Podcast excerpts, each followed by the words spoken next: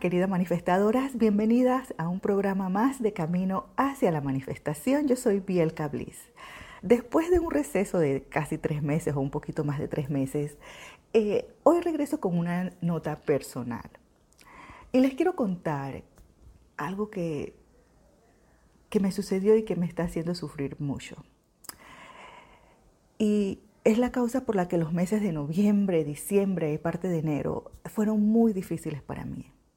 Probablemente fueron los peores meses de mi vida, ya que el día primero de noviembre a las 8 de la mañana, mientras me preparaba para tomar mi primer sorbo de café, recibí la llamada donde me informaban que mi mamá se había desmayado en el baño de su casa. Me dijeron que estaban los paramédicos en casa, pero que no la podían mover en un primer momento no entendí, pero ¿por qué si están los paramédicos, por qué no la llevan al, la ponen en la ambulancia y la llevan al, al hospital? No entendía por qué no la podían mover. Si ella estaba desmayada simplemente. Había que actuar pronto. Eso le dije a mi cuñada. Y ella, sin aguantar más el llanto, me dijo, Bielka, es que no se puede hacer nada.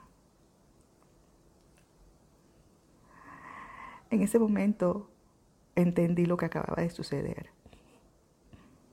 Había llegado un momento para el que no estaba preparada. Mi mamá había pasado mejor vida. Y si quieren que les diga la verdad, desde entonces me he sentido ansiosa y profundamente triste. Es como estar bajo una nube gris, más bien como si fuera una nube muy, pero muy oscura casi negra. Y es por eso que decidí darme estos meses y desconectarme, porque quería sentir mi dolor, quería llorar la muerte de mi madre, sin que nadie me dijera que tenía que resignarme, porque no, no me quiero resignar. Y no es que quiera vivir anclada en ese dolor, pero es que quiero sentirlo porque no quiero volver a revivirlo. No quiero dentro de unos meses recaer y, que sea porque simplemente no me di la oportunidad de sentir este dolor. Y aunque todavía no he podido recuperar mi ritmo creativo porque sinceramente es difícil tratar de inspirarte a ti cuando ni siquiera puedo inspirarme a mí misma, entiendo que no puedo quedarme llorando su partida no puedo hacerlo porque primero ella no lo hubiera querido así. Y segundo, porque si me quedo llorando la voy a recordar con tristeza. Voy a anclarme en esa tristeza y prefiero recordarla con alegría. Tercero, porque tengo la certeza de que ella está verdaderamente en el paraíso. Y yo sé que en algún otro momento volveré a mi propia vida apasionadamente creativa y curiosamente extraña, mi vida imperfecta y fascinante. No sé exactamente cómo va a suceder ni cuándo, al menos no todavía. Aunque en las últimas dos semanas estoy sintiendo que estoy volviendo a tener un poquito más de fuerza espiritual. Y y así voy sintiendo que poco a poco voy saliendo de debajo de esta nube negra. Sobre todo porque una de las cosas de las que me encanta hablar, ustedes saben, es el poder que tenemos nosotras para elegir las cosas que permitimos entrar a nuestra vida. La muerte, por ejemplo, es, algo sobre lo, lo, que no tenemos control, ¿cierto? Entonces, este tipo de cosas son las que nosotras tenemos, de sentimientos son los que tenemos que permitirnos sentir. En el curso de manifestación, eh, yo hablo de los pasos, ¿verdad? Es la fórmula de manifestar. El primer paso es ordenar y se trata de eso, de ordenar nuestros sentimientos, aclarar lo que sentimos, perdonarnos, perdonar. Y eso es lo que nos da nuestro poder. Y como digo, la muerte es algo que no lo podemos controlar, pero podemos controlar hasta qué punto permitimos que eso afecte nuestras vidas. Porque en mi caso, por ejemplo, yo sé que quizás muchas de ustedes que están escuchando han sufrido una pérdida, porque no quiero decir que soy la única que ha perdido a su madre, pero todas hacemos el duelo de manera diferente, ¿cierto? Es más, por nuestras propias religiones a veces eh, hay muchas personas que, últimamente solamente hacen una misa y, todos a su casa. Y, y luego, como decía mi mamá, el muerto al hoyo y el vivo al bollo. Cada uno va a lo suyo. Entonces, cada quien lleva su duelo de manera distinta, pero es la profundidad en la que permitimos que ese duelo viva con nosotras. Lo que yo he aprendido en estos meses, en estas semanas, es que yo puedo permitir tener mi duelo, pero también puedo sentir, saber que tuve una madre que me amaba por sobre todas las cosas, que amaba a sus hijos por sobre todas las cosas. Eso es lo que me consuela y eso es lo que estoy tratando de irradiar últimamente.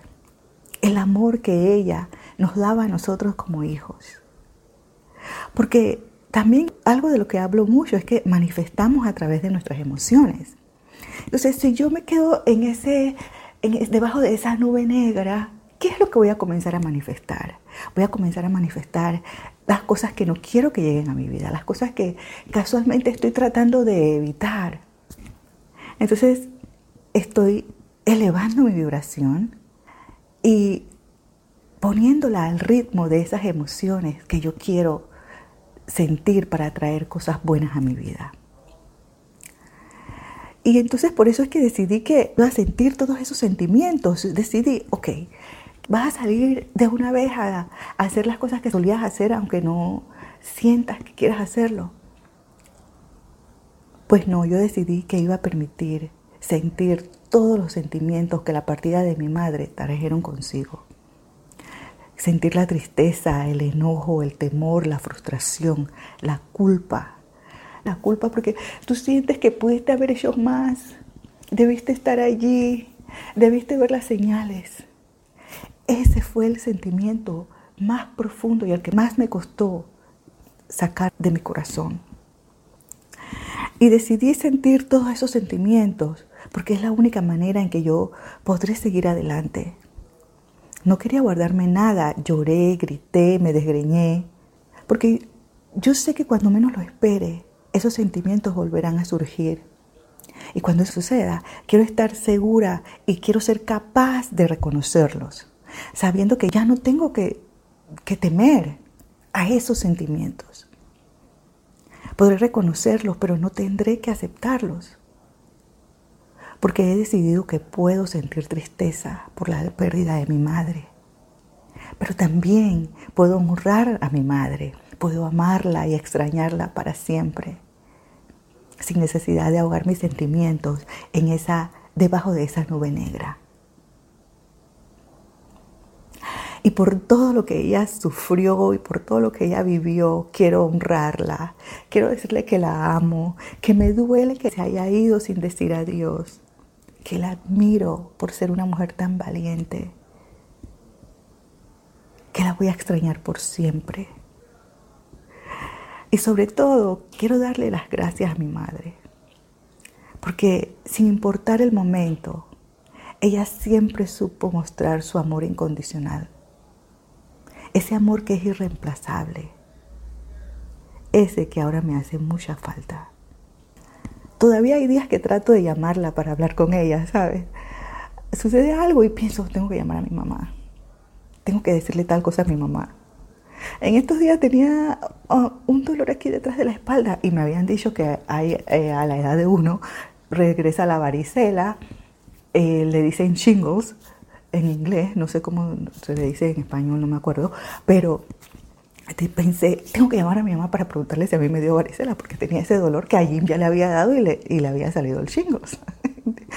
y no, no puedo llamarla porque ella no está allí.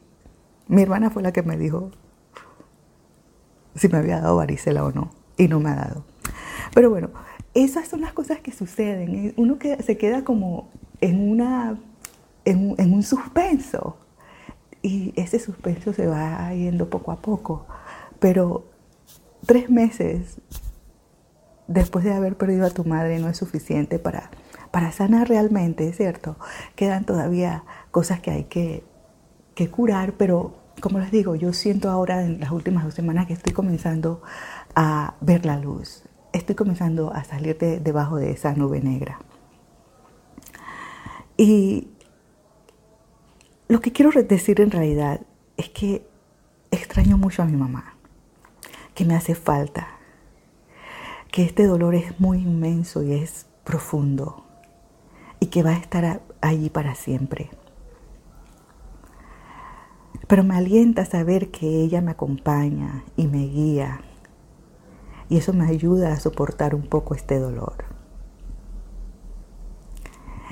Y lo único que me queda ahora por decirte es que vayas y le digas a tu madre a tu padre, a la persona con la que tienes tiempo que no te comunicas o a la persona que sientes que si te hace falta vas a quedar como una relación inconclusa, una conversación inconclusa, ve y busca a esa persona. Busca su consejo y busca su sabiduría. No tomes ningún momento por sentado. Y sobre todo si es tu madre, solo hay una. Y cuando ella se haya ido, desearás haber pasado cada momento posible con ella. Así es como me siento yo. Con amor y agradecimiento. Nos vemos en el próximo programa.